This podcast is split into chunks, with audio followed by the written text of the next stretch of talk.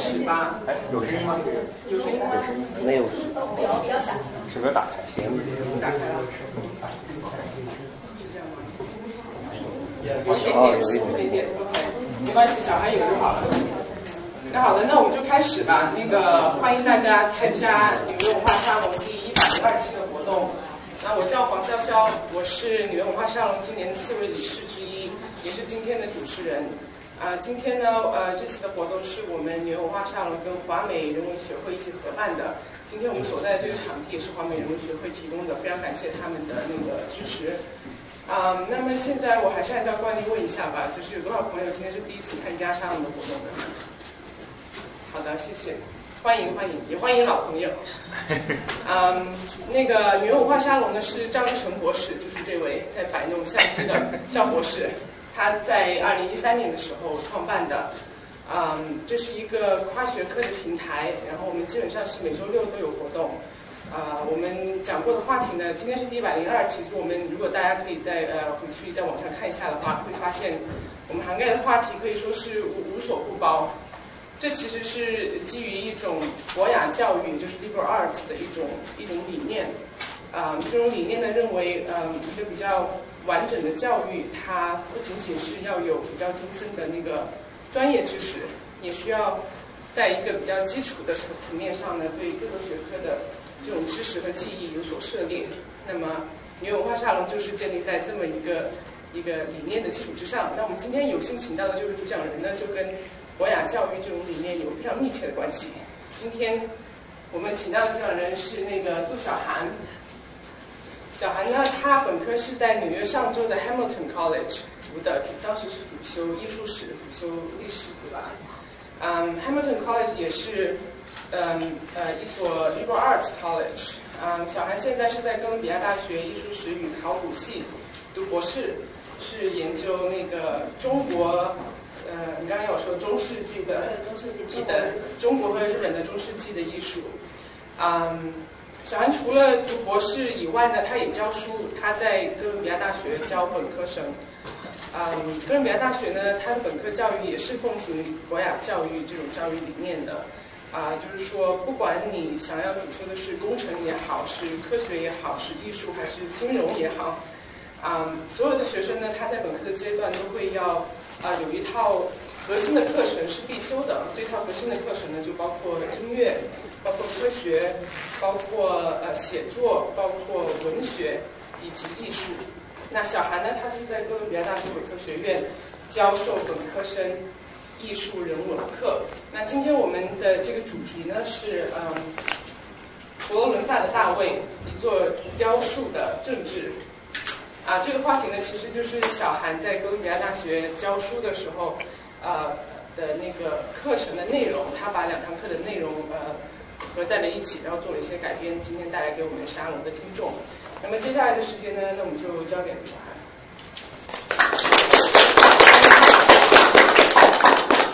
我就不用这个麦克了，这样比较自然一点。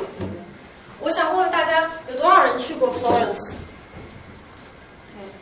去过 Florence 人都看过 David 吗？进进去看过吗？看过。嗯，那个 OK。就是你们你们看到过 David，然后你们的印象是什么？头很大。头很大，OK，头很大。然后呢？其实手也蛮大的。对，嗯。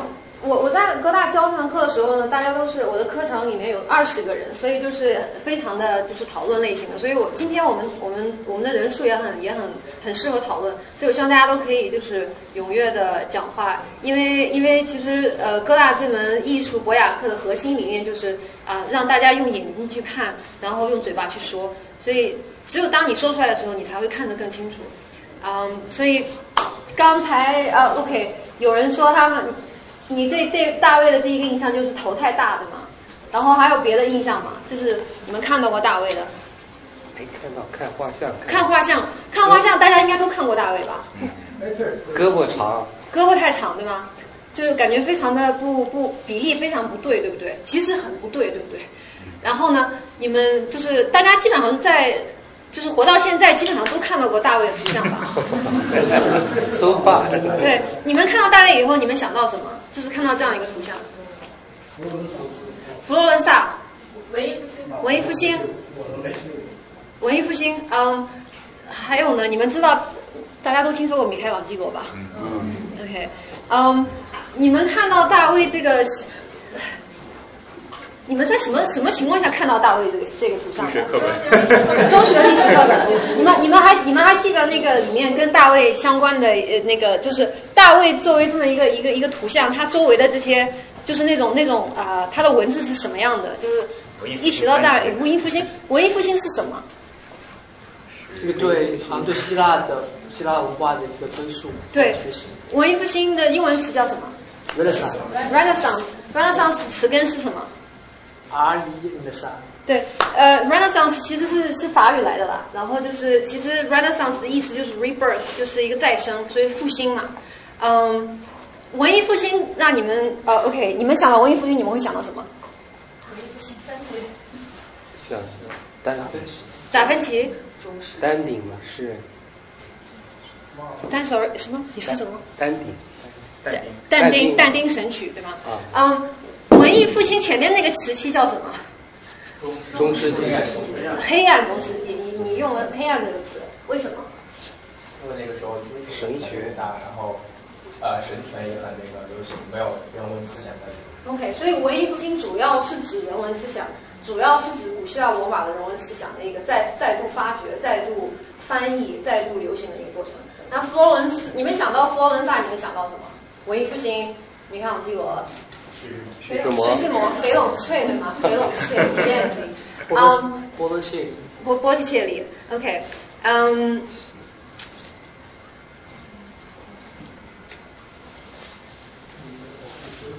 我先大家简简单介绍一下米开朗基罗啊、呃他这个人。首先，他的他是一四七五年到一五六四年，然后这个人非常长寿，他活到了八十九岁。呃，其实八十九岁可能听起来不算什么，对？在今天的医疗如此发达的情况下，但是你要想象一下，在十五十五世纪的意大利，活到八十九岁，呃，这是真的是真的是非常长寿、非常高寿的一个状态。那一个一个一个上面我要配一个那个国外拍纪录片的片子。OK。Alright，哦，我记一下。哦，他其实是一个呃，他其实是在三十岁之前就已经成名了，所以他真的是出名很早的一个人。呃，因为他有很很好的 connection，他跟教皇关系非常的亲近。当然，of course，他他是一个很棒的，他的艺术很棒的艺术家。嗯，现在你你们大家看到右边这个这个小的图，呃，是呃是他的一个书信，他书信里面的一个小的涂鸦。呃，你你你看朗基罗这个人很有意思，因为他一生中写了好多好多书信，然后他特别有意识的保存了很多书信，所以其实他是一个他活得很久，然后他有很多材料你们可以去学习。呃，这个呢是你们你们可以想象，呃，他在他在他在干嘛吗？他在他在画画对吧？他你们觉得他这样画，他在画呃，你们 OK，你们想到米米开朗基罗，你们会首先想到什么？西斯他西斯插口对吧？然后这个就是这封信就是写在他在工作与就工作在西斯插口呃画画的时候那个过程。然后呢，他这是一个小涂鸦，然后他每天他的工作状态就是这样子。这封信的内容是什么呢？就是他跟他的家人抱怨他的脖子很酸。因为因为你们如果去去过西斯汀 chapel，你们知道那个其实那个 chapel 非常非常大，对吗？那个顶，然后你要总是仰着脖子在那个地方工作，然后他没有他没有要任何的人来帮助他，他是一个人完成这个工工程。但是最最有意思的就是当西西斯汀 chapel 呃开幕那一天，他并没有被邀请。你们觉得这是为什么呢？他他是他是单枪匹马把这个西斯汀 chapel 给画满了，但是开幕那一天并没有人邀请他去。而且钱没给他结清了。钱钱结清了，钱结清了。你刚刚说什么？生病了。他没生病，回佛罗伦萨了，没他没回。说当时的画家的地位不会就是说 Right，因为当时的画家地位很低，就是匠人的身份。哎，因为你大家如果想今天想到谁谁谁是艺术家，你们你们有什么样的联想？说谁谁谁是艺术家，或者是一个著名的艺术家？好难。有钱，OK，有钱人是有天才，地位社会地位比较社会地位很高，对不对？如果你有一个艺术家的朋友，你会显你会很酷，对不对？但是在那个时候，但是在在文艺复兴时期，其实，在中世纪，艺术家基本上是没有无名无姓的。就是如果你去大都会博物馆，你会看到中世纪的那个那个区域里面，其实是很少很多作品都是无名的，或他会说哪个地方的 workshop。哪个地方的 master，但是他没有具体的姓名，更别提这么多丰富的自传方面的信息。这个情况，然后现在在讲艺术家的话，就是 genius 天才。其实这个最关键的一个转折点就发生在梅开朗基罗这个时候，就是他是一个非常，他是一个非常会 market 自己的一个人，他非常有意识在提升自己的形象。然后他 其实就是从米开朗基罗开始，我们有了这个所谓的。就是天才的艺术家这样一种天才和艺术家之间这个联系，就在他这个时候被建立的。他是一个非常成功的，就是 business person，一个很非常会经营自己的 brand 的品牌。然后他，嗯，非常重要的 connection，对吗？大家都明白 connection 重要。今天其实也是一样的。他为七位教皇工作过，是非常非常辉煌的一个一个履历。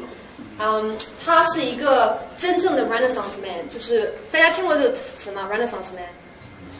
嗯，Renaissance man 就是指一个嗯才学和和见识非常丰富的一个人。他不仅是画家，他还是雕塑家，还是建筑师，是一个非是一个全才 Renaissance man。但是 Renaissance man 在今天很稀有，对吧？大家都是要为了生计奔波，都是非常非常 specialized labor。所以这是一个，这是一个，就是你可以把它想象成一个 golden age，一个一个很黄金的时刻。一个人作为一个 Renaissance man，他是应该各个方面的博雅教育。其实博雅教育就是那种把他带回来的一个一个努力。嗯，非常写了好多好多信，大概有存下来大概有五百到七百封书信，就非常非常的写给他的他的 social network，他的社交圈非常的广。嗯，大概他他就是会。会呃，规律的跟跟别人写信的人大概有一到一到两百个人。你想象一下，就是如果你大家现在有微信，你微信上有五有两百个人吗？很少吧。所以他是一个非常非常精力充沛，然后呃非常非常 well connected 一个一个画一个一个艺术家。嗯，呀，他死的时候很有钱。important。这个呢，就是大家想到米开朗基罗，大概就会就会想到这个 Sistine Chapel。啊，他最有名的呃，很可能就是这幅吧，对吗？大家应该都有看到过这幅。可是有意思的是，OK，有多少你们你们其中多少人想到米开朗基罗会首先想到画他画的画？你们觉得他主要是一个画家吗？还是你的印象他其实是一个雕塑家？雕塑。雕塑，你们会想到雕塑对吗？大卫太有名。OK，嗯。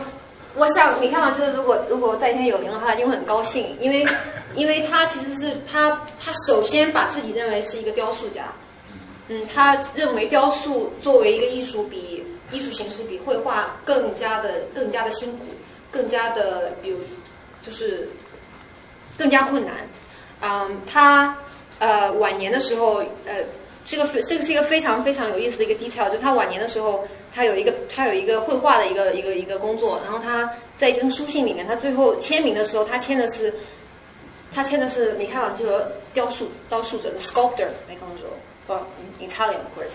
所以你可以看到，他 primarily 是把自己看作是一个是一个雕塑家。那我们会看到为什么他会觉得雕塑更 OK？我问大家，你们觉得画画难还是雕雕塑难？雕塑难。雕塑难，为什么？立体的，三 D 的。要很用力，对吗？你雕错了，你就。改不回来了，画画你可以往上往上再往上补。所以所以画画的话，如果你画油画的话，你知道油画可以一层一层啊，然后干了以后你就再改。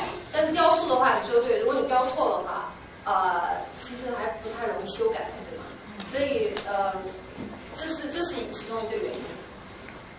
嗯，我这边看到的是两种两个雕塑，OK，这个是这个是米开朗基罗未完成的一个雕塑。然后这个是大理石材质，然后这个你们你们有多少人是去过哥大校园？你们你们知道是在哪里吗哪个鬼对，法学院门口这个雕塑，这个是一个二十世纪的一个雕塑。嗯，你们觉得？我想问大家，你们看到这两个以后，你们觉得它们最大的区别在哪里？材质，材质。OK，这个是这个是大理石，然后这个是啊、是青铜铸成的。然后你们，我想我想让大家想一想，就是雕刻的这个过程，你们觉得？OK，你想象一下，如果你有有一块大理石，你你怎么开始雕呢？先在头脑中想象，先想好怎么想呢？画画画在那个石头上面，然后开始雕是吗？这它要求你真的是要胸有成竹，对不对？你先要在你心心里面先要明白你的那个最终的那个呃最终的艺术形式是怎样的，然后你开始雕。嗯，这种呢，你你看到就是大家看到这个上面，你们能看到这些纹路吗？你们觉得这是什么？铸造的对，拼凑起来的。你们呃，上没打电话，啊 所以你们你们觉得，如果一个艺术家想要造一个人像是这种形式的话，你们觉得他开始的开始他是怎么去脑补这个形象的呢？可以边边边贴边边而他做他做加法，对他做加法，他是一个他用的是 clay 对吗？嗯，然后就是他会一一片片的，就是这样糊上去。他是从零从零到一的一个过程，对不对？他是做加法。但是米开朗基罗的这个，如果你你是雕雕那个大大理石，你怎么你做减法，对不对？嗯，那米开朗基罗觉得这种形式简直就是太弱了，因为他认为这种形式没有办法把把食材的那种它的尊严表达出来。你们想想有没有道理？你在那个地方就是这边碰碰那边碰碰，然后这边削削那边削削，然后铸起来，呃，然后与然后然后这个的话就是你真的是你真的是就是非常的嗯。你就好像你就好像有你要你要就是跟他有一个非常直面的一个 confrontation，然后你开始 你开始用你的 chisel，然后把它 chisel away。他认为呃这种形式啊、不是就他用这个词叫 subtractive，就是这种做减法的一个过程，嗯，更更纯净。对于雕塑这个这个形式来说，你可以 disagree 对吗？就是因为其实很多十九、十八、十九世纪好多雕塑是都是这样做出来的。但是米开朗基罗如果他还活着他，可能会被气死。而且他特别享受那种，嗯，就是一块石头，然后你跟他去搏斗，然后你把他他那块石头里面锁住的一个形象，把它把它把它启发出来这么一个过程。你能想象吗？就是那种那种创造那种感觉。我我能我能问一个问题吗？就是你刚才提到米开朗基罗他喜欢把自己称为雕塑家嘛，对，但是你又说到文艺复兴人他们是以以全才为作为一个自己的努力的一个方向嘛，嗯哼所以你觉得当他称为自己是个雕塑家的时候，他是不是觉得这个身份限制了他作为全才这样一种理这样一种理想状态的一个嗯，他的？对他对他来说，他他什么都会，但是他认为他认为雕塑是最最纯净、最高尚的一种艺术，所以他会首先把自己认为是雕塑家。是他这么认为，还是当时当时一个普遍的想嗯，他这么认为，然后当时大家也这样想，因为他自他的那个他的书信里面，他就会自己说是 Michelangelo sculptor，所以对他是一个很强的自我认识的一个一个过程万一，如果我是米开朗基罗，我我什么都会，然后我只把其中一个作为我的一个 label 的话，我会觉得我会觉得是对我的一种限制。那那我问你，在座各位大家都有名片吗？有很多人有名片对吗？你你你你的名片上面是写全才某某吗？或者你是 engineer，或者你是 doctor，或者你是 PhD，对吗？你会你会有一个你会有一个最强的一个一个一个一个你的一个特点，是你是你 professional life 最大化的一个一个一个东西，对吗？所以对米开朗基罗，他认为他是是雕塑是他的最强的一点。嗯，他出生在呃一个小城呃 San Marino，呃在在那个呃菲伦呃佛罗伦萨旁边，然后他跟他老爸老妈搬到了佛罗伦萨，在他很小的时候，然后他在当地的一个一个一个呃就是那种石材厂，然后开始开始呃学习石头，呃这个是他的一个这是他的一个画像，呃其实长得也还可以吧。嗯，刚才大家讲到文艺复兴对吗？呃大家认得这是哪里吗？大卫希腊万神万神殿的 Parthenon，你们有去过吗？你你的感受怎么样？你去的时候？壮观。壮观。还有呢？嗯，哪方面的感受是直观的？它的视觉效果。对视觉效果。视觉效果，我觉得挺陈旧的，给人有一种非常呃历史悠久的感觉。嗯，对。这个这个这个是在中世纪之前，对吧？大家应该都呃都明白。哎，你想到古希腊罗马，你有什么印象吗？斗兽场。雕也是雕像啊。雕像、神话，那是一个什么样的世界呢？那是一个被神话渗透的世界。神话里面都讲什么？你们你你太阳啊，就是什么美神啊，像爱神啊，是不是比较乱？是啊，是啊，这个这个。好，那 OK，所以所以一个希腊罗马神话的世界里面，神其实是像人一样是有欲望的，对吗？然后有他们的问题，有他们的短处。然后你再想想，罗马帝国覆灭以后，中世纪黑暗的中世纪 开始了以后，大家想到基督教，基督教的世界是怎样的？是唯一保守落后。他是唯一的神。天理灭灭人欲。成天理，成天理灭人欲，所以它是一个很大的一个一个对比，对不对？呃，希腊的时候，古希腊罗马的时候，你有这些神，其实就像人一样，他们也爱也恨，然后他们也有欲望。然后到了中世纪，忽然就变成了一个 Christ，然后大家每都像修的修道修道神一样。嗯，这个是呃从呃呃 Parthenon 的西边的那个 Pediment 上面取下来的一个雕塑。现在这个在大英博物馆，你们有谁看到过这个吗？去大英博物馆有见到过吗？什么印象？我想听后面的两位。你的就描述一下你当时直观印象。哦，就是很很写实，很写实。对，就跟真实的人的呃比例啊，还有姿态啊，都很接近。你觉得美吗？很美。美在哪里？衣服。人体的衣服太牛了，这衣服，居然是个石头你们觉得你们觉得这性感吗？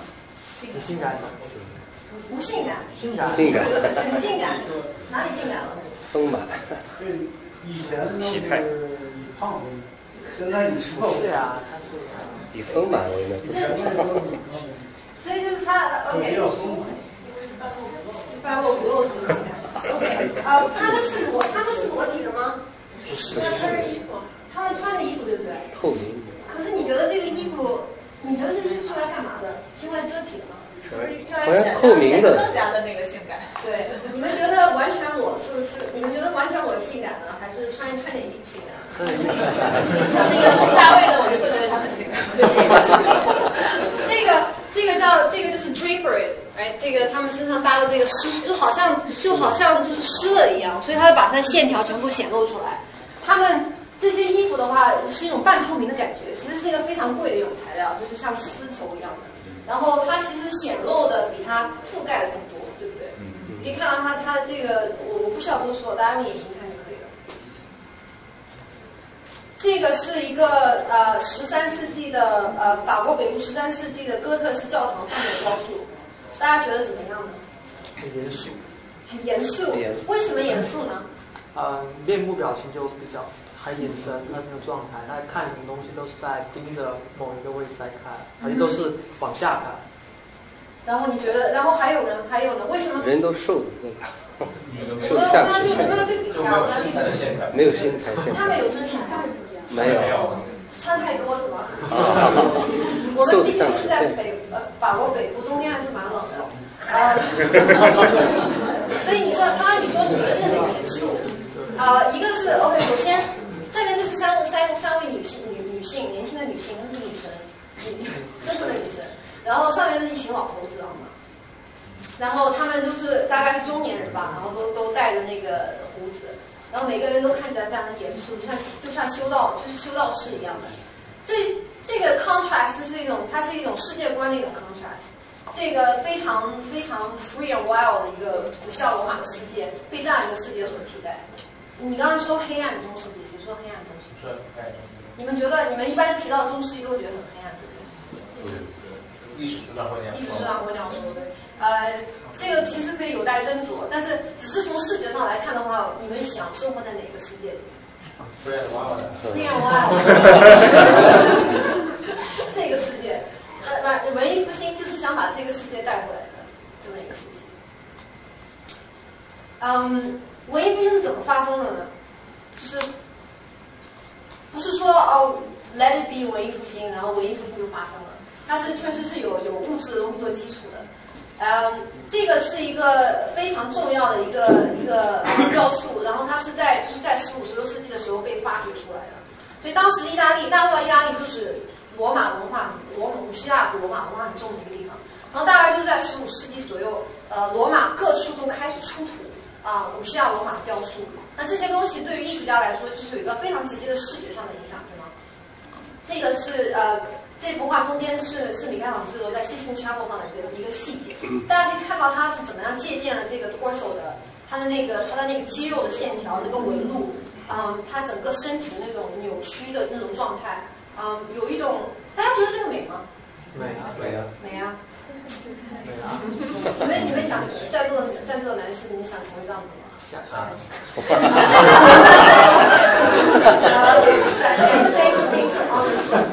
啊，这 边是一个，这是你看到说一个非重要的一个雕塑，就你大家这很直白对吧？大家可以看到它是怎么样直接被当时出土的一些古希腊罗马的一些雕塑啊、被被呃击毙到。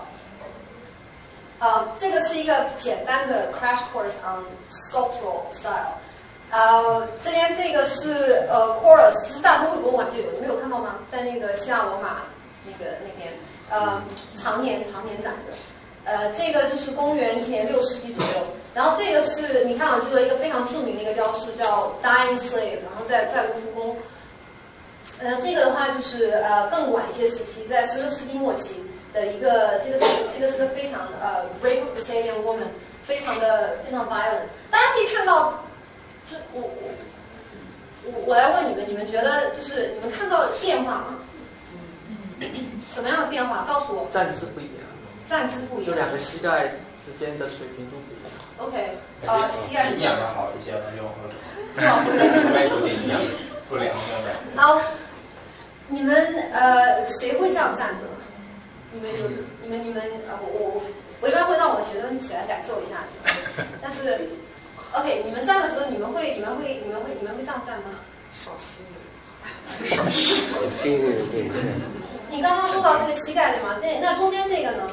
你觉得哪个更自然？因 为中间比较中间这样，中间这样。你们你们站的时候，你们站的时候哇，看我们的摄影师，就就是那样子。对，你会你会想要你会想要不停的变你的重量，对不对？如果你要这样站的话会很累，然后你的一个脚再抬出去的话，其实很僵硬，对不对？你就应该那个样子。就是你要你要转换你的重心，这样的话你的腿不会特别累，所以这个才是自然的站姿啊、这就是一个就是这种呃，就是这种真实的自然主义是怎么产生的。那这个的话就是 really going crazy now，啊、你看这整个身体在扭曲，啊、它整个的就是一种非常动态的一种一种呃一种概念。但是中间这个我其实更喜欢这种这种状态，因为你刚刚有谁说它比较妩媚？你为什么觉得它妩媚？我就觉得就是他这个姿势比较突出，他就是整个这个身材，还有他这个特性。然后他的衣服也是，对，他在撩头发，他在，这是一个 dying slave，但是啊，我说大家意思他说，其实当你就当你有有这个动作的时候，你会会有一种就是 you're you're sort of throwing back，然后你你啊 fully on display 对吧？你可以看到他整个身，他整个的身体是多么的多么的性感。你们你们你们喜欢哪这三种这三种雕塑的发展史中，你们觉得哪个更对你们的胃口？第三个，第你喜欢三这个你喜欢这个虚无浪舞型的这种？夜店型的。你们还是喜欢这个，这比较比较自然，比较自然，比较 reserved。呃，这幅画你们你们大家也见到过吗？毕加索，毕加索非常著名的那个呃《金国高大兵鸟》，这幅画是某马就是呃现代艺术馆的镇馆之宝，呃你们基本上每次去都可以看到。毕加索，你们没有看到，你们可以看到他的这个 figure 怎么样是从这个借鉴过来的吗？你看出来吗？等一下，刚刚那个中间那个上中间那个对，呃，毕加索呃在零一九零七年的时候啊、他去了卢浮宫，然后他看到了这个 Dying Slave，然后就就是 clearly 他他他有被他有被他在借鉴那个那个姿势，所以你可以看到这是一个就是文艺复兴的艺术和现代艺术的一个一个联系。其实现代艺术，你们你们你们觉得你们看得懂现在已经吗？看不看不懂。有些还可以。嗯，其实其实像毕加索这种大师级的人物的话，他其实对过去他的古典的过去是有个非常非常好的一个理解的。他其实他他其实在不停的 making quotations, making references。啊，但是你如果你不知道米开朗基罗这个 Dying Slave 的话，你可能也不会 get 到那个。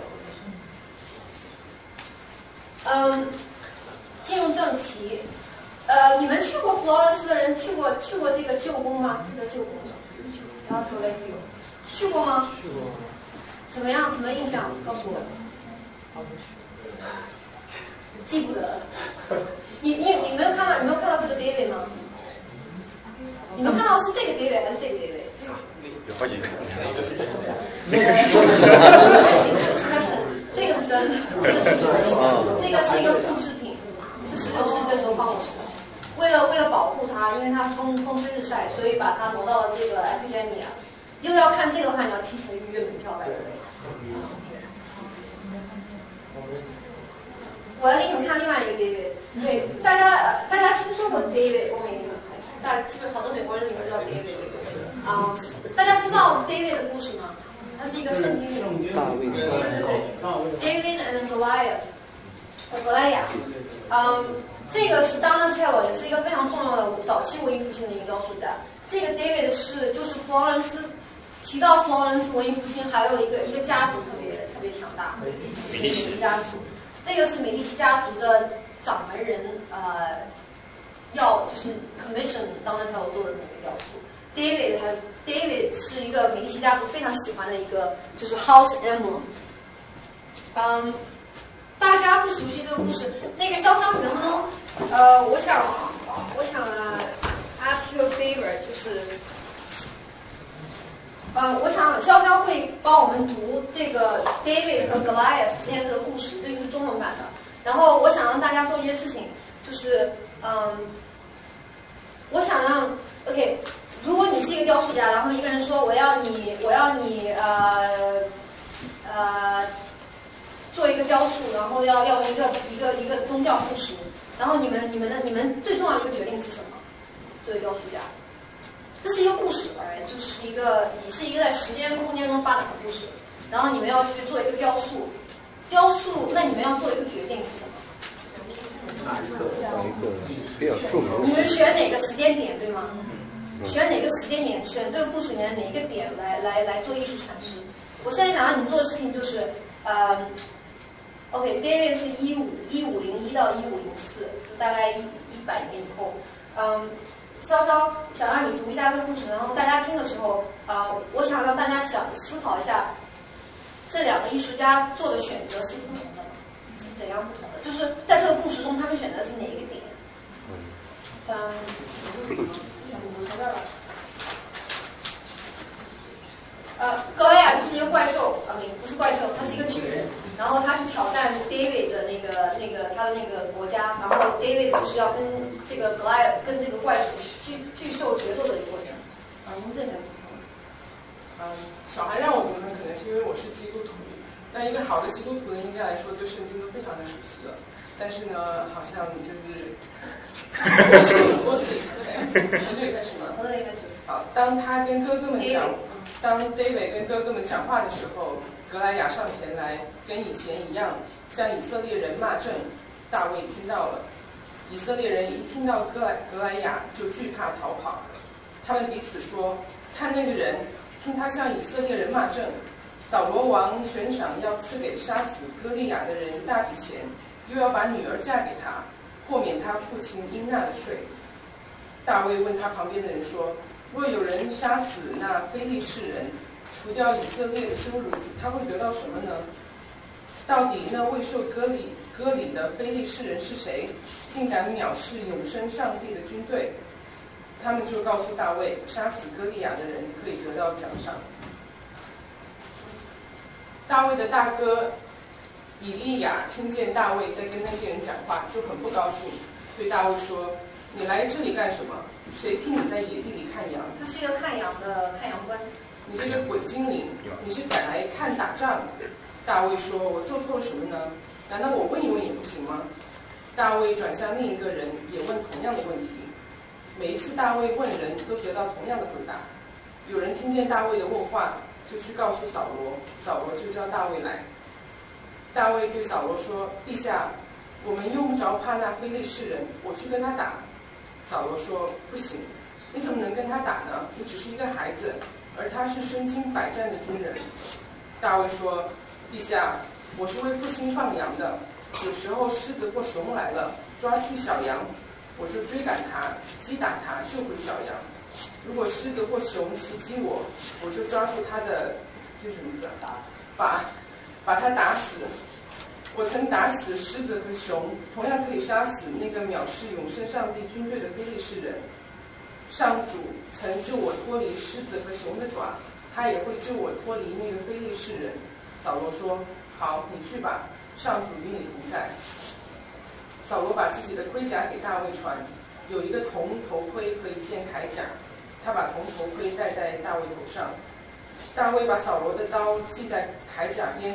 想走却走不动，因为他不习惯穿这穿戴这些。他对小罗说：“我不能穿戴这些去打仗，我不习惯。”于是他把盔甲都脱掉。大卫拿了他的木杖，又从西边捡了五块光滑的石子，放在牧人用的袋子里，然后带着投石的弦出去迎战歌利亚。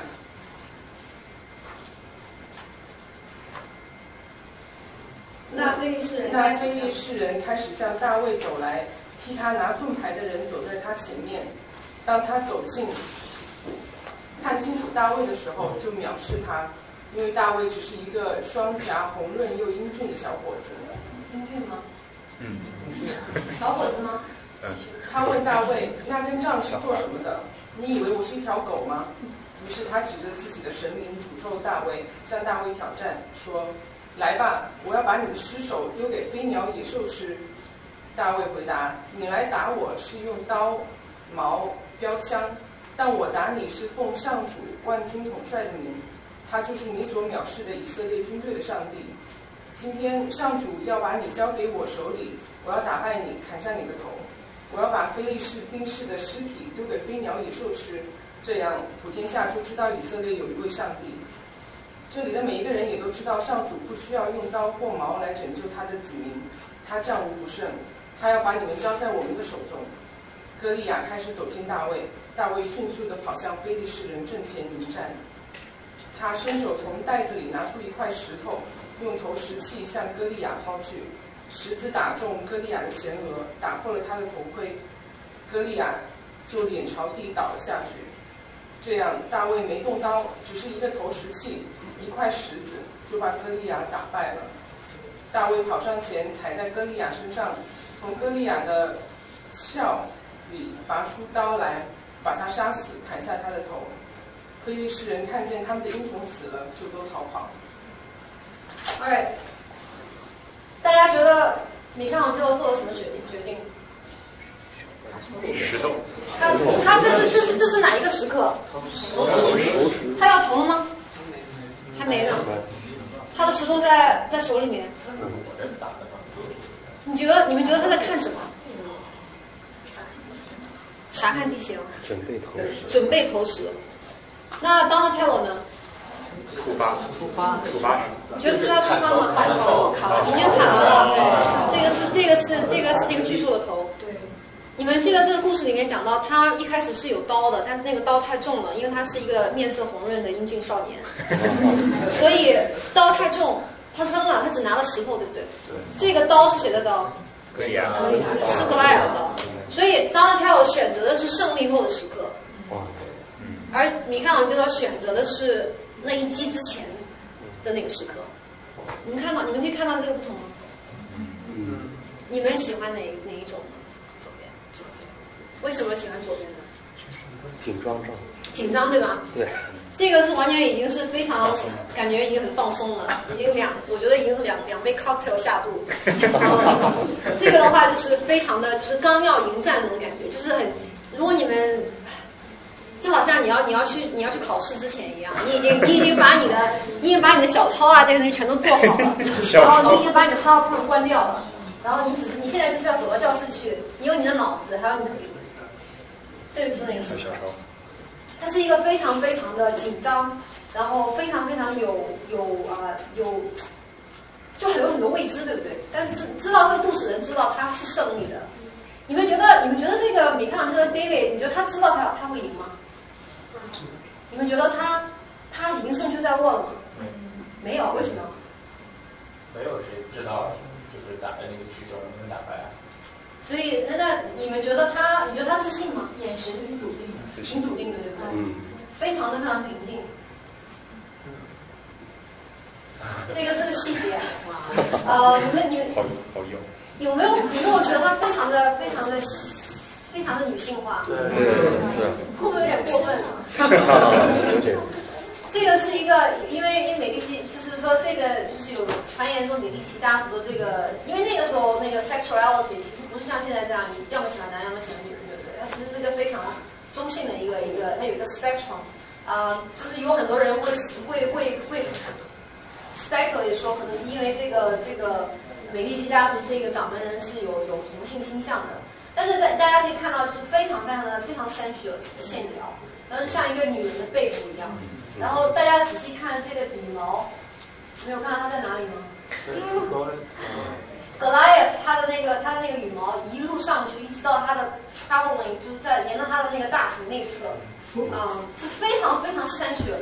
就是你看这个的话，你不觉得，你没有看出来什么？但是你看他背部的话，你会发现它是一个非常呃非常的妖冶的一个一个角度。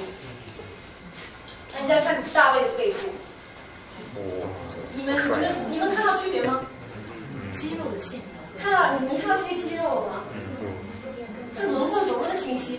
但是你们觉得，呃，刚刚刚刚小潇潇读的这个故事里面，呃，大卫其实是一个，他是一个少年，他大概也就十几岁，十三四岁的样子。哎，其实你们你们觉得谁其实更忠诚于十三四岁的少年？确实身体会比较呃微妙一点。所以是刚刚，刚刚夏老其实是更忠诚于这个故事的，对于大卫的这个这个表现。啊、而呃，你看啊，其实我这个大卫，是最深入人心的大卫，你没想到大卫上面，但其实他是一个非常，他是一个成年人的男人，男性的身体。他为什么要做这个决定呢？你们觉得？我可以问一下，他雕刻右边这个大卫，他是给谁看的？这个我会这个好好问题啊、他是给他们当地的那个百花大教堂，你们去过吗？就是呃 Cathedral of Florence 百花大教堂，嗯、他是对他是给那个教堂雕的，呃，大卫，因为他是他是基督呃那个圣经故事里面的，嗯，所以他不是一个 pri 不是一个 personal patron 对吧？他不是给私人雕的，所以所以在这个里面你可以看到更多的就是你的，如果你的老板让你雕一个东西的话，你肯定会考虑你老板喜欢看什么？啊、但是大卫的话，呃，米开朗基罗他有这个自由去去去实验一下，呃，这个身体显然是更就是接近成年男性的身体。大卫这个传统其实蛮深的，这还有另外一还有另外一个雕塑啊、这个就是看着像一个牧羊人一样。的。啊、但是你们记得大卫穿穿什么衣服了吗？他去杀格莱雅的时候，没有就没说没穿盔甲对吧？你们看这个，他其实是也穿了盔甲，但是这个盔甲也是让你觉得，就像我刚刚给你们看的 Parthenon 上面那三个女神像一样，你会觉得其实她她穿了好像就像没穿一样。嗯，这个剑其实是不准确的，因为这个剑看起来就像一个小男孩用的剑，但是在故事里面他是用了格莱雅这个巨兽的剑来杀死了格莱雅，所以从很多方面来讲，这个是是最接近于圣经故事的。呃，大卫真的是一个非常非常令人喜欢的一个一个 subject 啊、为什么？你们听这个故事，你们觉得你为什么会想要一个大卫呢？他有英英雄的气息。英雄的气息，啊、以弱胜强，，以弱胜强，对吗？中国历史呃，中国的史书里面总是喜欢以少胜多战役，对吗？所以他就是以弱胜强的故事，他就是一个 underdog，对吗？他就是一个小小小牧羊牧羊人的孩嗯儿子，然后十三四岁，然后也没有什么本事，他就可以单枪匹马的把那个格莱雅给杀掉了，用石头。所以这个是你，如果你是如果你是一个希望在社会中有所就是你希望能够，你希望就是每一个人都是从弱变强的，对吗？所以当你在是一个弱者的时候，如果你对你自己有信心的话，你是希望自己能够成为像大卫一样，会成为一匹黑马，是吗？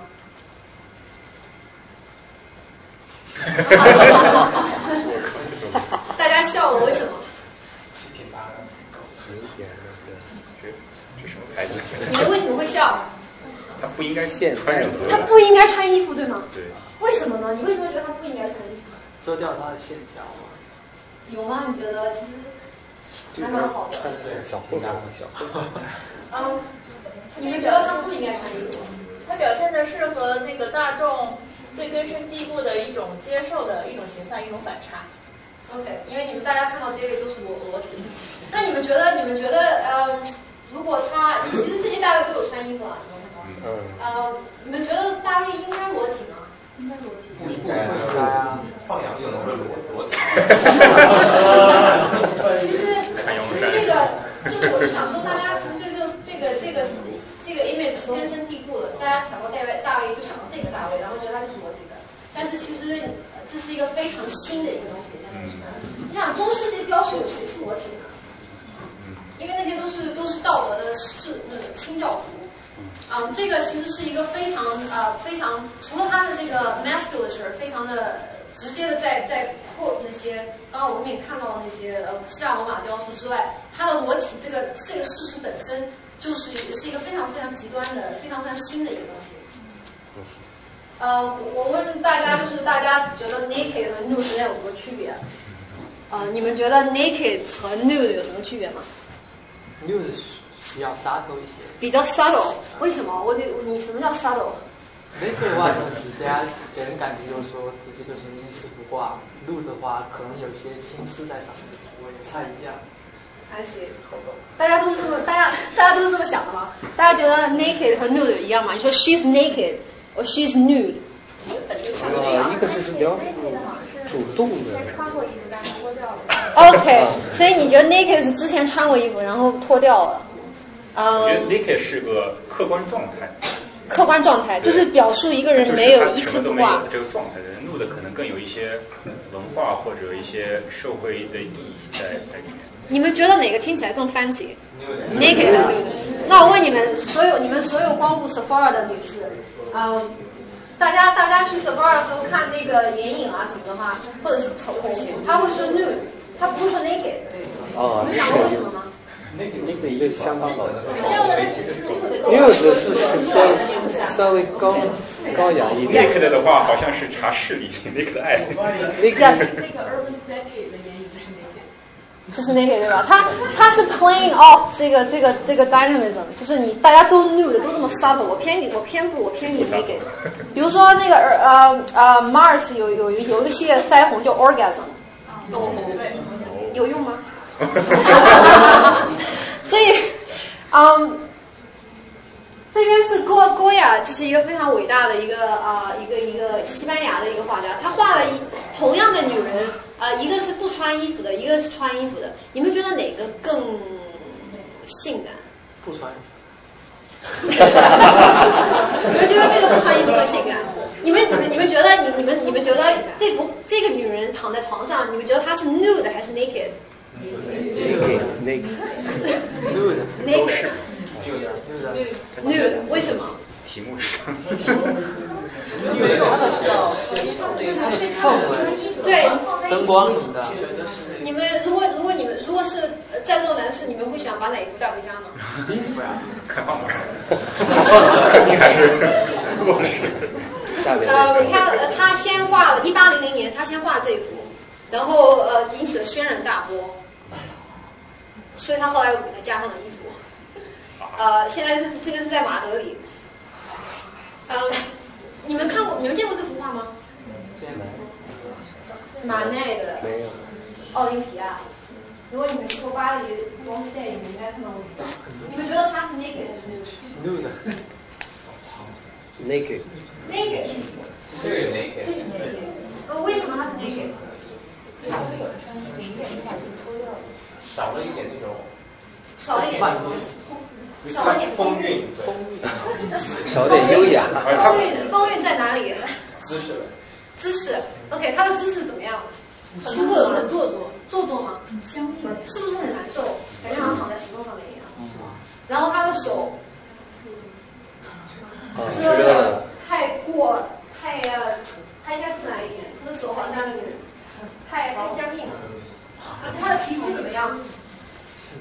皮肤有点。他的皮肤是白的吗？黄黄黄的，你们看到没有？他的肚子是脏的，嗯，这是黄色的。当这幅画出来的时候，啊、在巴黎引起了轩然大波，因为因为这个女的是 naked，she's not nude。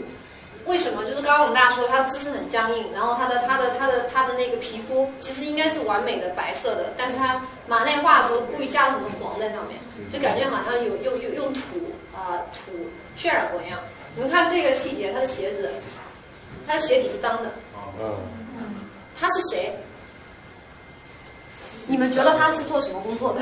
妓女，哦，性工作者对吗？哦，是他是一个妓女，他，是一个妓女。妓女当时在十十九世纪的巴黎怎么揽客？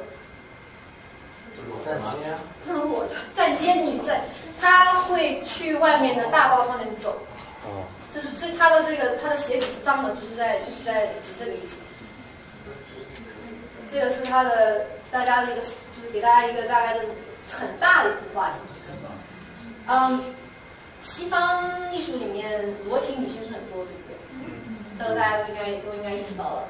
你们觉得这幅怎么样？这幅是提香的，哦，美吗？很性美，肚子有点。这是不同的审美了。你们看这两幅画对比的话，你们觉得哪个是 nude，哪个是 naked？右边右边的大家大家右边是 nude 对吗？嗯，这个大家都是大家是统一意见的？为什么你们会这么的 unanimous 的说右边这个是 nude 呢？高雅一些。怎么个高雅法？柔和呀，身体曲线比较柔呃和，右你先说。右边我的我的动物养的动物不太一样啊，左边动物是猫嘛，黑猫就是这很是黑猫很很神秘的感觉，对吧？然后呃，大家看到这个猫了吗？没有，眼睛很尖。这个猫，它故意画成这个样子，就好像和背景要要放在一起了。就叫脏脏的感觉，对神秘感。是猫代表了什么？性感、神秘挺神秘、狂野，呃，特别是这个细节。然后狗代表了什么？忠诚，忠诚、很阳光。忠贞。对，动物是不一样的。OK，那很重要。然后还有呢，你们为什么会觉得右边这个更更更高雅一点？曲线比较柔和一点，曲线，你告诉我曲线。哎，它那个曲线很光平滑，曲线很平滑，对吗？那个光非常光影非常柔和，呃，你说光，谁说光很光非常暖，光很打的很柔和，对吗？对对对，感觉就好像光都画到他身上似的。你说，还有你看他那个床单的那个材质，这个就是我觉得大家都是出身大家都喜欢马克思主义嘛，物质基础其实有时候是很容说明问题的。啊、这个材质，OK，你们觉得这个，你们觉得这个是什么材质？亚麻，就是很普通的那个很普通的棉，就是棉。呃，这个呢，丝的丝丝，绸，丝绸，就是一种非常绸缎，非常非常贵重的一种材料，而且你看那用人都不一样。用的什么？用的什么？用人，哦，用用人。一个白人，这是一个，这是一个黑人，这这可能是西方艺术史里面第一次有一个黑人，呃，当做对当做一个 work，就是一种呃工薪阶层来来来来被呃描描描写出来。嗯，西方艺术里面之前黑人的话都是以一种非常非常神秘啊，像东方的那种感觉表现的。这是第一次，就是非常非常现实的告诉你，十九世纪的巴黎，对我们有黑人是他们是从奴隶解放出来，然后他们就是自由工作者，就是呃拿拿薪水的。那这边这个就是拿肤色，这是就是 racial 里面种族里面这也是个非常有意思的一个画。呃，咱们继续看，呃，还有呢，还有他是在这波尔环嘛，就是左边那个感觉他特别的紧张，因为他的脖子是抬起来，感觉特别就是硬，那个紧张那种感觉。然后他的手遮着是非常有意识的在遮那个。那他呢？但是右边那边就是非常自然的、非常自信的，好像是随便一搭搭的。随便一搭搭在那里，而且他的脖子，对他的脖子是这样，就是和他的身体曲线是一个连线过来的，非常柔很和。就是不像左边好像很紧，就时刻要起来那种感觉。你们觉得？疲劳，啊，疲劳吗？嗯，OK，这个很可能是最早的一个 choker 了。哦，大家看到这个 choker 吗？对一个车，这个 necklace，啊，你们觉得这个 choker 其实让他的整个的整个的脸，他的脖子看起来更僵硬，对不对？对。你们如果想象一下的话，在画里面，如果你画一个，就是它就是黑色的嘛，它其实就好像是把他头和他身体分开了一样。嗯，它是一个非常呃 dehumanizing 的一个一个一个感受。然后他带着这个小铃铛，然后你们觉得他是长发还是短发？长发。长发。嗯，太棒了！你们都看到这个头发了，这一坨头发在这儿。呃，我的我的很多学生其实第一次并不知道，他们并没有意识到这是一个长发，他们觉得这个女人看起来有点中性，像男生一样，就是因为她没有特别明显的突出女性的那个头发的那个特征。就是马奈在画这幅画的时候非常有意识的做了一些决定，让你觉得整个的这个这个就是不是那么的美，不是那么的 subtle，啊，她就是一个裸体的女人，然后她她裸体是因为她要卖。所以，嗯，但是这儿你会觉得他本来就，刚刚有人说好像裸体是开始穿着衣服，后来被脱掉了嘛？那你觉得，但他的话就会觉得他其实从出生就是这样子，他就没穿过衣服，然后他就很舒服的在他家里面。谁喜欢在家里面裸体的走？觉我还蛮喜欢的。他这个房间也不一样，房间不一样。对。怎么样？右边就是你看就是富丽堂皇的那种，就是有钱人那种。一看就是有钱人家对吧？然后左边就是。而而且他这个这个人物选的当然不这个维纳斯这边维纳斯，但是奥林匹亚也是一个也是一个希腊神话里面的一个女神，但是奥林匹亚在十九世纪的巴黎是替女非常喜欢的一个女子，所以这个很有很有意思。嗯，这边 again 大家可以看到这个左边 Birth of Venus，这个其实他们俩其实同年同年的画，呃，这个一看就是 new 对不对？多么的 innocent。多么的纯洁，啊，这个一看就是有衣服啊，可以脱掉，就是 naked，啊，一丝不挂。这个是细节，大卫的这个呃，他的一些他的这个手里拿的东西，然后他的那个他的那个投石器。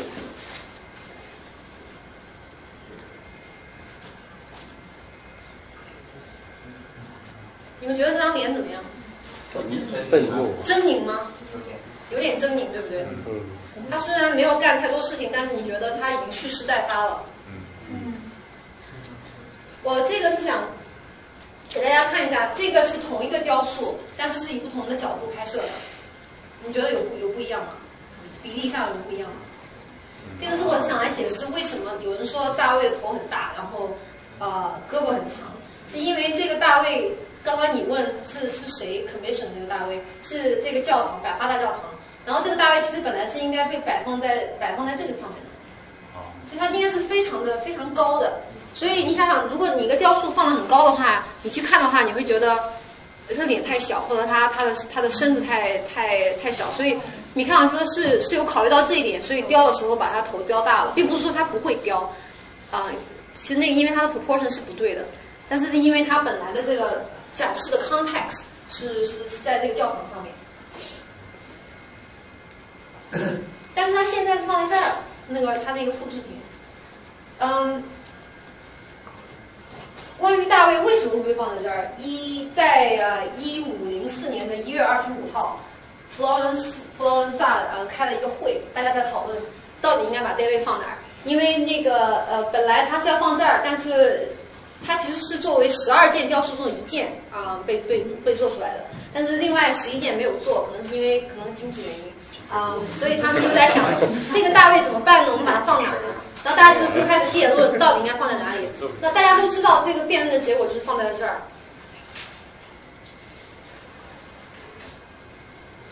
你们去过佛罗伦斯的那个呃那个呃米开朗基罗广场吗？这个是在河对岸，那这个是另外一个 replica 啊，一个复制品。这个是大卫现在的，这这这个复制品是像现在的摆放的地方，在这个地方。当时大家辩论的辩论来辩论去，就是有这么几个选择，就是要么放在这里，要么是放在这个地方。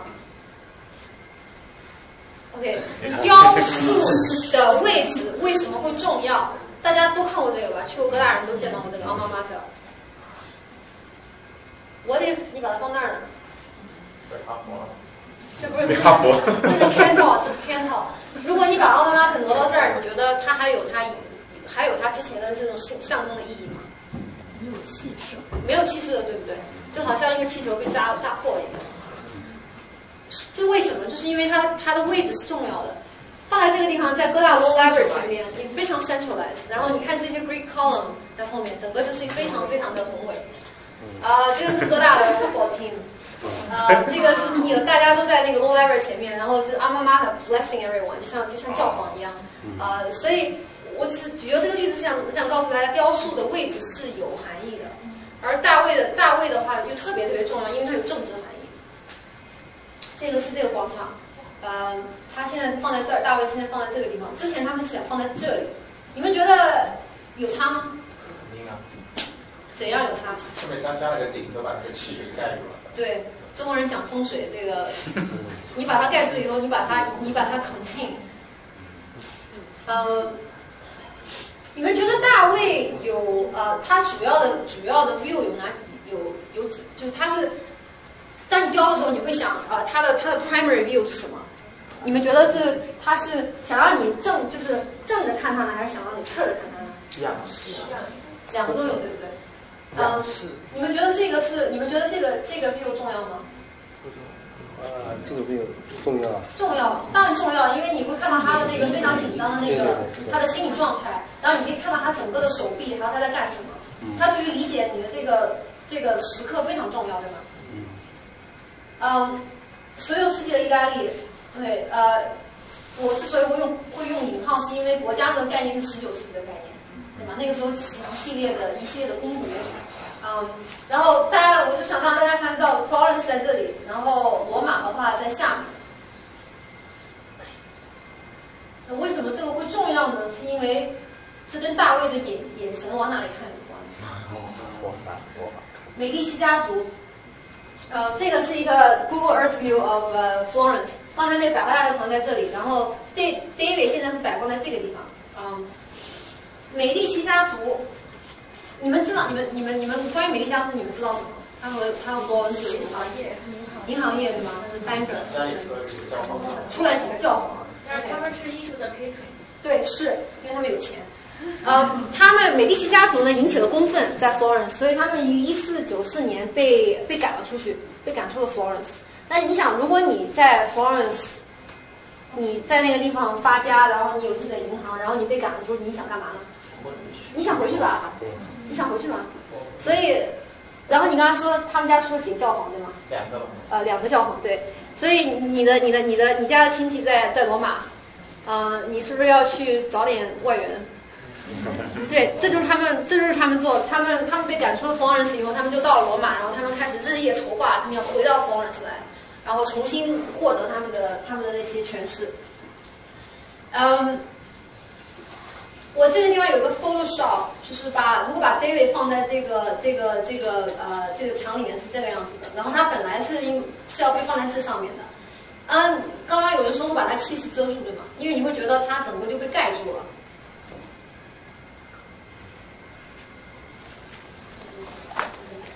嗯，他现在在这个地方，然后你你们觉得他在他在看向哪里呢罗马，？Exactly，往下面看就是罗马，right over there。问你，Florence 佛罗伦萨和罗马比怎样呢？实力上来讲，经济实力就发达了。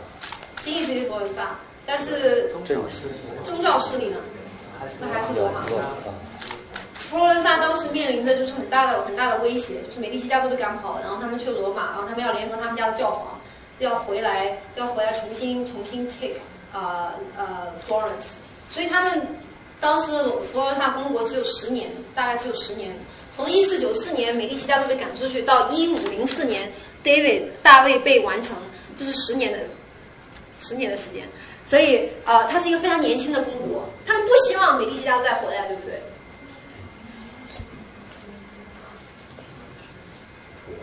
好好看。有没有有没有觉得有没有感到杀气逼人？光族他放在那里是因为他要给罗马一个警示。佛罗伦萨市政府决定，我们要把 David 放在那里，是因为我们要罗马知道我们就是大卫，我们是 under，我们是 underdog。罗马非常强大，虽然你是格莱亚，但是我我们的大卫不会怕你。你你们你们看到那个联系了吗？嗯，嗯，这个你可以说，有的人会说我可能那个比较牵强，但是我们有我们有反方面的证据。这个黑这个东西黑这边是拉斐尔，你们听说拉斐尔？嗯，拉斐尔给当时嗯后来的教皇设计的一个那个挂毯的小图。你们可以，你们可以，呃，不好意思，这个图真的很小，质量也不是很好。呃，你们可以大概看出来这是在哪里吗？就是广场。广场。对，是佛罗伦萨广场。你们有没有看到大卫？对。哦，看到。你们觉得这个有什么不对劲吗？小。他方向不对。他缺了什么东西吗？这头。他的头被砍掉了。啊。为什么？因为他的，因为他的眼神如此犀利，而且直，而且直朝直冲直冲罗马。所以教皇是他们不喜欢的，是后来的教皇，他们会觉得那是一个非常威胁的一个一个一个一个状态，这是一个这是一个很强的一个 statement，就是我们不怕你，因为我们是大卫。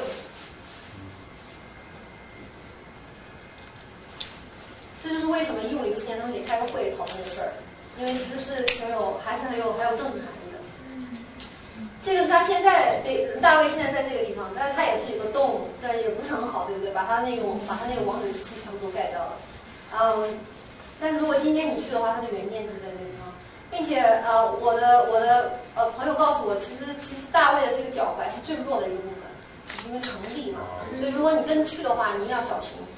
不要不要离他太近，可能这三个。对，因为他非常重，他非常非常重。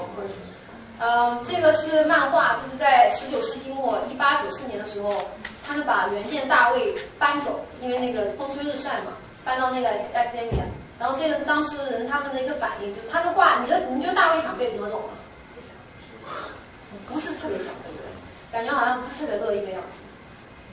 就是任何一个任何一个如此的有历史、有沉淀的一个物件，当它被磨动的时候，它总是会引起一些反应。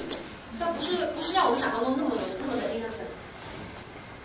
呃，这个是一战啊，一战的时候，他们为了保护大卫，大卫在这里嘛，他们为了保护他，防止那个那个呃那个那个炸弹的袭击，他们把它全部用那个用那种砖垒起来了。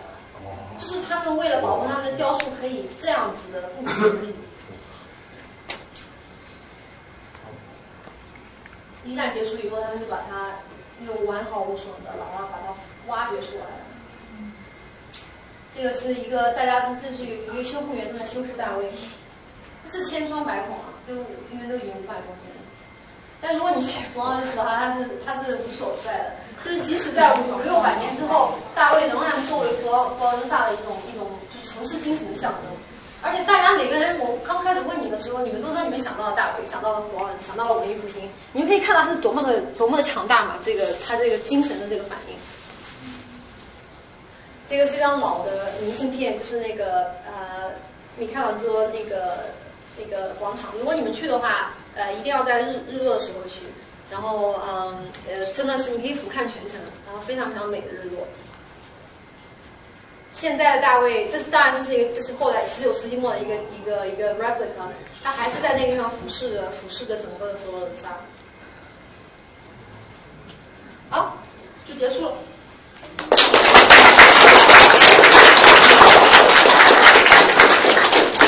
大家大家有问题吗？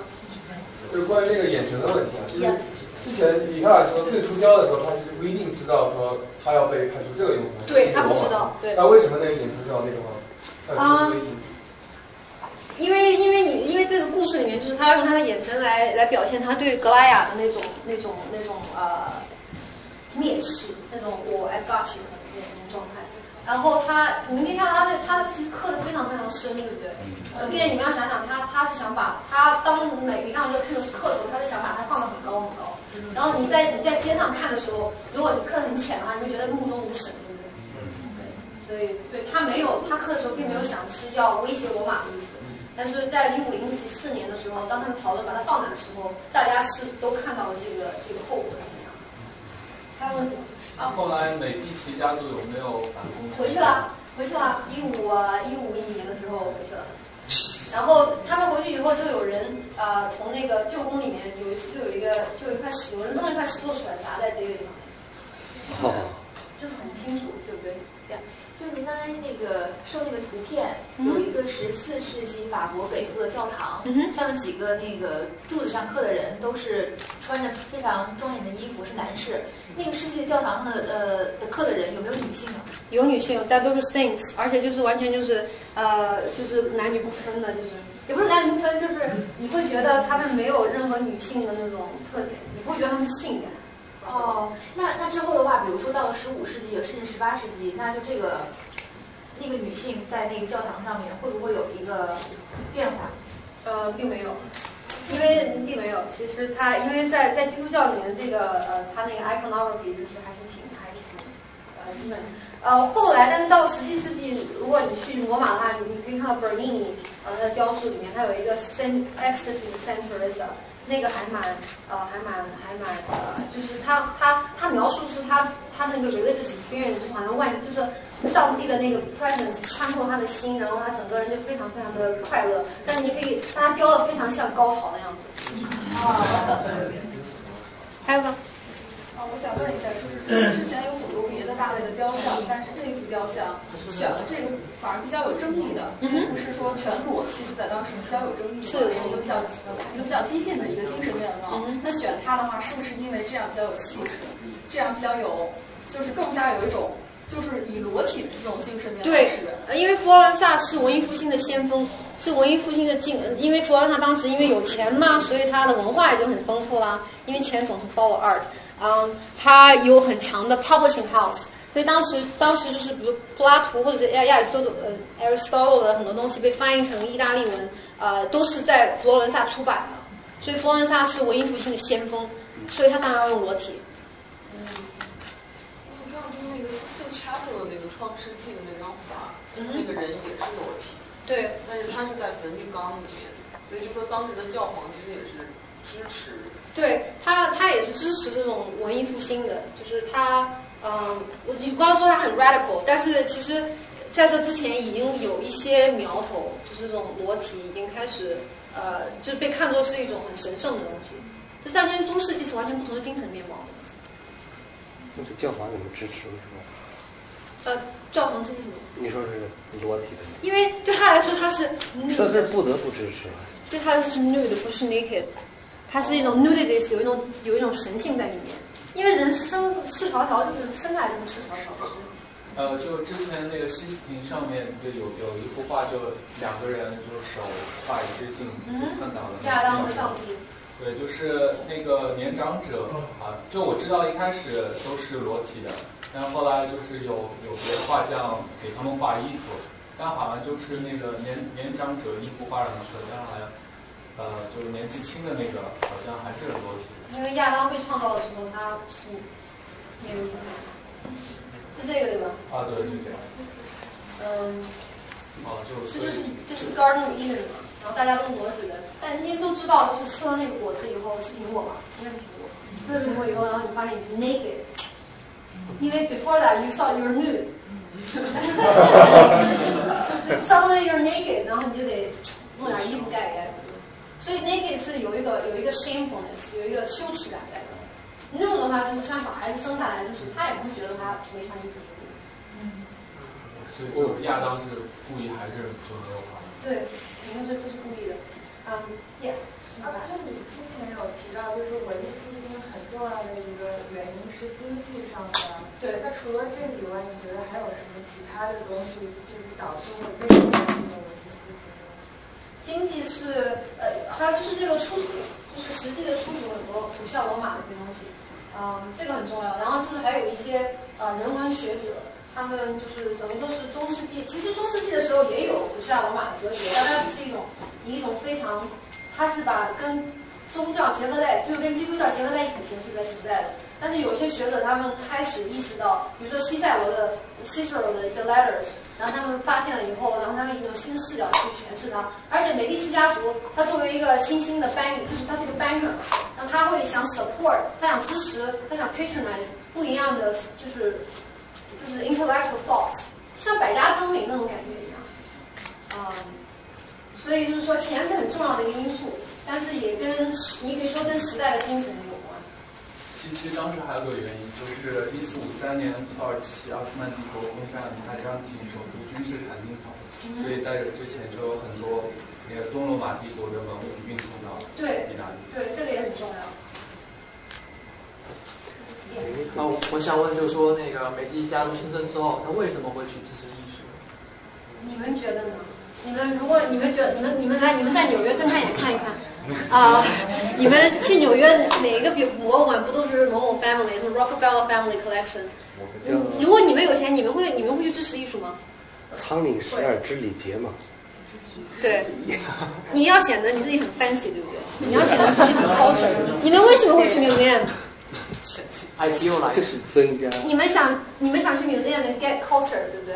啊，为什么？你为什么为什么说啊？我今天去 museum，我今天去大都会看了一个展，呃，是是那个文艺复兴时期的什么什么呃风景画，就比我今天去龙门阵吃吃了一顿啊西川菜，怎么就高这么多呢？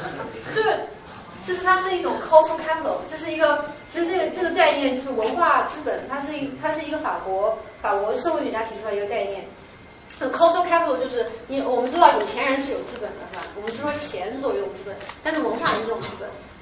当你有 cultural capital 的时候，你去你去 socialize，你去社交场合，然后你就可以谈大卫啊，谈 Florence 啊，谈 Renaissance，你不觉得其实会，你不觉得会很愉快吗？然后觥筹交错之间，你不觉得很多事情都可以办成吗？所以大家可以参加我们活动啊。对，对，cultural capital 是个很重要的一个一种 capital。那个，我我觉得你说的那个 naked 和 nude 哈、嗯就是从那个发音上来说，就是 naked 好像像美国人发音语一样，就感觉有点粗俗的感觉。naked 啊，对，因但是 nude 的话它是元音嘛，所以 u 的话就发音比较困难。nude 对美国人，nude nude sounds like nude，right？所以比较优雅一点。所以对，我这会这两个发音也很重要。对对，发音也很重要。可能这两个区别就是。嗯，yes，你呃，也就是你想问一下关于雕塑材质的这个会，就比如你拿了一块石头，你也不知道它里面具体是什么样，不知道会不会雕塑家雕着雕着，发现里头的这一块颜色其实跟三块不一样，就会改变自己的创作想法。会会，当然会。我们看到这些都是已经经过千挑细选的大浪淘沙里面留下的东西，还有无数的失败的东西，嗯，还有没有被保存下来的东西。所以像就是就是你这个问题，其实 David 那个他的那个雕像，就真的那个版本前面，我不知道你有没有照片，就他就摆了十几个石头，然后都是刻也是刻 David，就是刻一半，然后就是放弃了。就中间就有一些问题，就可能是石头颜色不对啊，有些可能是他雕错了，就是放弃了。会有很多错，有很多在跟什么一个在那在中国也有过这种。你们觉得呢？裸体是，我还真想不起来，除了裸体以外，我们中文里面，我们中文博大精深，那我们有 naked 和 nude 的区别吗？光和裸。光。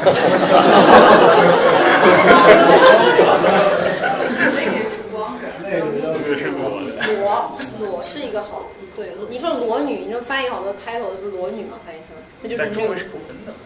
中文裸裸差实力，裸裸视，裸眼。裸考。我靠。还有问题吗？哎，你那个好像没回答那个问题。刚才说是为什么这个 David 雕雕像出来有点那个纯人的感觉？哦为什么这这个？我觉得这跟米开朗基罗个人的就是个人的喜好有关。他其实雕过一些，比如说他雕过一个 Cupid，大家知道 Cupid 其实是一个小男孩，对吗？嗯，嗯在大都会博物馆里面有这有这么个雕塑，但你仔细看的话，你发现这个 Cupid 他的他的身体全都是成年男人的那个成年男性的那个那个那个男就是那个肌肉构造。他是哇，你们都听说米米开朗基罗可能喜欢男人哦。这个没有，这个没有 historical，这个就是说不是特别的严严谨啊。但是呃，你可以看他写的一些诗歌，这家伙写好多诗歌。你看他写的一些诗歌，有给女人的，有给男人的，都挺都挺 passionate。不是你没有说这个，他这个没表现一种时代精神嘛？就是说用用这个男，就是成年男人来表现，嗯，他他有那个时代精神。对，你要想你要想一下，就是说作为一个艺术家，他他艺术家为什么是艺术家？就是因为他是从视觉的角度来考考虑问题的嘛。他会觉得成年男人的那个那个那个肌肉构造更美，更有意思。也当然有人喜欢喜欢那种十三四岁的那种小男孩的，或者说为什么西方绘画里面这么多女人的裸体呢？就是因为因为因为女人的线条确实是有助于表达视觉视觉上的一些一些一些非常沙土的一些东西的，不只是歧视女人或者是物化女人，呃，还有就是从视觉的角度来看的话，女人的身体确实比男人耐看。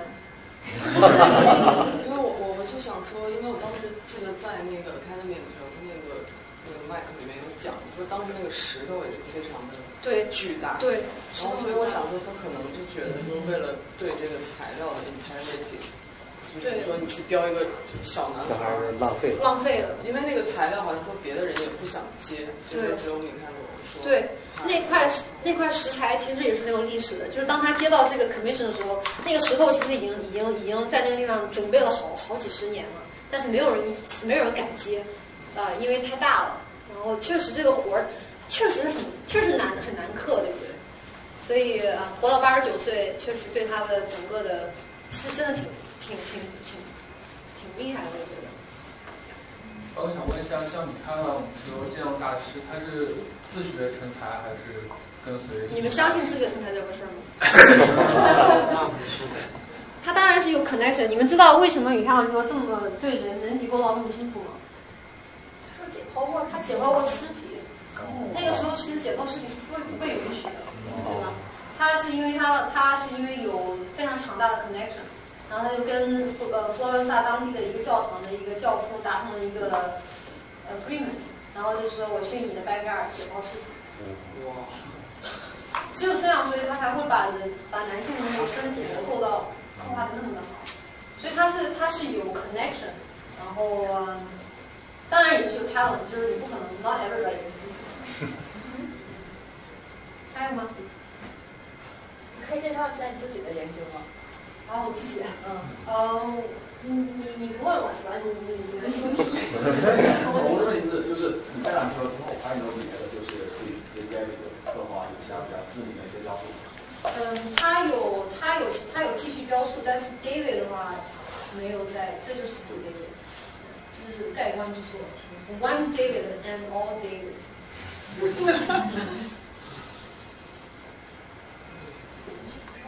哦。我自己吗？嗯，你是做中国的艺术史哪个方哪个方向？主要是中国、日本的禅宗书道。书道。对对对，大概宋元时期，日本的镰仓还有世宗时期。为什么对这个感兴趣啊？啊？为为什么这个感兴趣？嗯，好玩吧？我觉得。不是为什么没有隋唐时期？哦，隋唐时期当然很重要了，书法。正好你也是也研究东方的，我就问一下，你看西方很多雕塑啊、画像什么，它都特别突出男性的那种肌肉线条，但你看东方很多那个画里面，男性都是胖胖的，然后肚子也大大的，为什么会有这个区别呢？难道那个时候中国那种审美就会觉得肉肉的很美吗？你们要想象，你们要你们要想象一下，就是其实，在人类大部分历史，或者说在中国历大部分历史上面，啊、呃，大家是吃饱的呀。所以，所以，所以，所以，胖是一种，它不仅是，它是一种社会身份的象征，是一种对资源的占有。西方就没有那种特别。嗯。因为你要，你要想，你要想，其实还是还是古希腊罗马的那个影响。然后中世纪的话，大家都是非常的呃，非常的禁欲，对不对？所以，所以七宗罪之一是什么？gluttony，对吧？不能暴食。所以，然后希腊罗马的那些雕塑的话，就是它就是一个，它就是一个 free and wild 的一个世界。嗯，它会庆，它会 celebrate，比如奥林匹奥林匹克运动的话，大家都裸体上场，所以所以女性是不被允许去看的。嗯，呀。呃，那在中国的话，从兵马俑之后，还有没有这种就中国的雕塑？有啊，有很多啊，但是但是历代战乱，然后嗯嗯嗯嗯就没有了。就现在保留下来的。呃，好多在日本石窟，好多宋代的雕塑在日本。汉代也有，还也有俑嘛？汉代也有。他们在地面上都是特别少，有个什么无量书啊，对，大部分都是那个地。其实秦秦朝兵马俑的那些那些男人身体也蛮好的，还不错啊。表现也嗯。啊，我们时间怎么样？呃，时间还有，但是如果大家没有问题的话，我们可以呃大家自由交流对吧？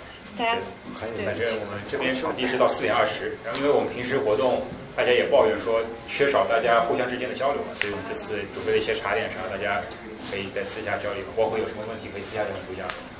好，谢谢大家。再感谢。